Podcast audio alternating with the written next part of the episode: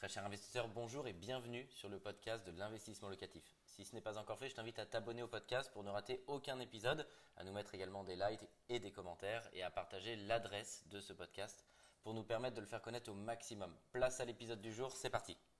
Aujourd'hui, je t'en parle parce que euh, cet appartement, je viens de signer le compromis puisqu'on a décidé avec euh, Manuel de le vendre et je vois souvent des commentaires que l'immobilier ça rapporte plus, que l'immobilier ça marche plus, euh, que même si aujourd'hui on investit dans l'immobilier, on ne va pas arriver à dégager des revenus suffisants. Et moi, j'aime bien prendre cette image qui est l'image de l'iceberg. Tu as vraiment cet iceberg où tu as le dessus. Le dessus, c'est le cash flow, c'est-à-dire le différentiel entre ce que tu encaisses et ce que tu vas rembourser. Et le dessous, c'est justement l'amortissement du bien. Parce que ce qu'il ne faut pas oublier, c'est que plus le temps passe, bah plus tu vas rembourser ou au travers du locataire rembourser, puisque ce bien-là, il a tout le temps euh, quasiment été loué. Donc ce qu'il faut savoir, c'est que c'est tout le temps bah, le locataire qui a remboursé cet appartement. Donc je t'ai dit que c'était en 2015. Attends, on va voir quel mois. C'était en, euh, en décembre 2015, euh, donc ça fait 4 ans et demi. C'est le euh, premier bien que j'ai acheté avec Manuel. C'était notre première acquisition. Il est petit, il est tout petit, il fait 10 mètres carrés. Donc autant dire qu'on était très content à l'époque puisqu'on ne pouvait tout simplement pas euh, acheter plus grand. Et je dis souvent, l'important, c'est pas ce que tu achètes, c'est pas si tu achètes un château ou si tu achètes une studette comme c'est cet exemple ici. On te mettra 2-3 plans de coupe pour que tu puisses euh, voir, puisqu'on l'avait complètement refait. C'est de ne pas rester statique, c'est de passer à l'action et d'utiliser cette capacité d'endettement, cet effet de levier pour que tu puisses justement faire travailler de l'argent qui n'est pas à toi. Cette studette, elle va être vendue un petit peu plus de 130 000 euros. Donc tu vois le différentiel aujourd'hui en passant de 130 à 40 000 et en sachant qu'il y a une grosse partie qui a été amortie, puisqu'on a euh, amorti quoi? Une grosse, partie qui a été amortie, puisqu'entre le montant de l'emprunt et le montant qu'on doit à la banque euh, aujourd'hui, bah, il y a bien sûr toute la partie amortissement en plus de l'évolution des prix. Donc ce qu'il faut bien comprendre, c'est que déjà à l'époque, quand on achetait ce bien-là, les gens nous disaient mais achète pas une petite surface, euh, bah, c'est impossible, ça sert à quoi? Bah, Nous déjà avec Manuel, euh, très basiquement, on ne pouvait pas acheter plus. Donc c'est pas, euh, pas du snobisme.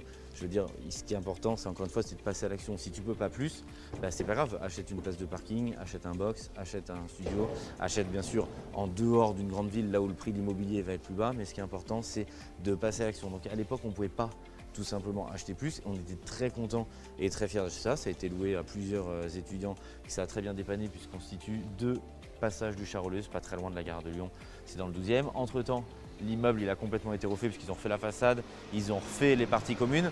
Et il n'y a pas de miracle. Il y a bien sûr l'augmentation des prix de l'immobilier à Paris, mais il y a et surtout qu'on a beaucoup transpiré, on l'a complètement refait. C'était quatre murs bruts et on l'a redressé complètement de A à Z. Donc forcément celui euh, bah, qui arrive derrière, comme le taux d'effort il est très très bas, euh, l'acheteur, bah, forcément nous on va s'enrichir plus parce qu'on a, transpiré, on l'a reconfiguré, plus le temps passé. Mais si on se projette en 2025, bah, potentiellement ça vaudra encore plus et encore plus, plus l'acquéreur aura amorti. Donc là, bien sûr, si on voit le montant de la plus-value qui va être encaissée, de premier abord, on pense que c'est le vendeur qui gagne de l'argent. Dans la réalité, c'est toujours l'acheteur qui va gagner de l'argent parce que c'est lui qui va repartir dans une dynamique d'achat.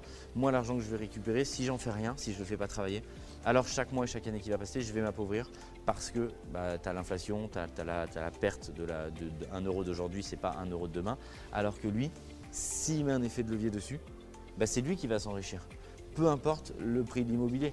Euh, ce bien, il est très liquide. Euh, là, c'est pour y loger un de ses enfants qui va faire des études à Paris et qui va rester potentiellement longtemps.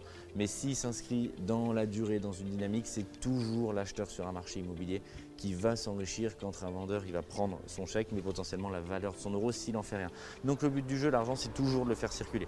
Cet argent qu'on récupère, c'est pour le réinjecter dans d'autres opérations. C'est aussi pour répondre à la question pourquoi on vend et pourquoi toi aussi qui regardes cette vidéo, quelquefois, il faut que tu arbitres patrimoine immobilier. Nous, on souhaite se recentrer sur des opérations qui sont en termes de surface potentiellement plus grandes pour pouvoir tourner, faire tourner plus d'argent. Donc c'est vraiment le fait de pouvoir y aller crescendo. Donc voilà, retiens toujours ça en 1 pour s'enrichir dans l'immobilier, il faut passer à l'action. En deux, n'écoute pas les gens. Cet appartement-là, on nous avait dit de ne pas l'acheter. Trop petit, rez-de-chaussée. Bon, c'est une impasse, mais rez-de-chaussée rue quand même, même si tu le vois au moment où je tourne cette vidéo, il y a eu 2-3 passants, mais il y a jusque-là pas eu de voiture, on est en, plein après-midi, elle est peu passante. Mais il y avait tout sur le papier, il y avait tous les défauts pour pas acheter. Petite surface, complètement à rénover, sur rue. Donc je peux te dire qu'il y a plusieurs personnes qui nous disaient de ne pas passer l'action dessus et pour autant on l'a complètement reconfiguré, complètement refait. Euh, on a euh, eu aussi la chance d'être dans un marché euh, dynamique, mais on voyait, ce qui est toujours le cas aujourd'hui, et on voyait que les taux aussi euh, était bas et on ne pouvait pas passer à l'action sur plus gros que ça. Donc ce qui est important, c'est pas la taille, c'est pas le montant, c'est de passer au maximum euh, à l'action. Et tu vois aujourd'hui, en le revendant euh, après impôt, puisqu'on va payer bien sûr l'impôt sur la plus-value, peut-être il va nous rester environ 50 000 euros chacun, entre 45 et 50 000 euros chacun, ce qui est énormément d'argent parce qu'on a créé beaucoup de valeur. Donc garde au maximum ça en tête, passe à l'action. Merci d'avoir suivi cet épisode jusqu'au bout. Je te donne rendez-vous pour un prochain épisode. Si ce n'est pas le cas, abonne-toi au podcast, partage-le, mets-nous un like et tu peux également retrouver plus de conseils sur YouTube avec plus de 300 vidéos gratuites.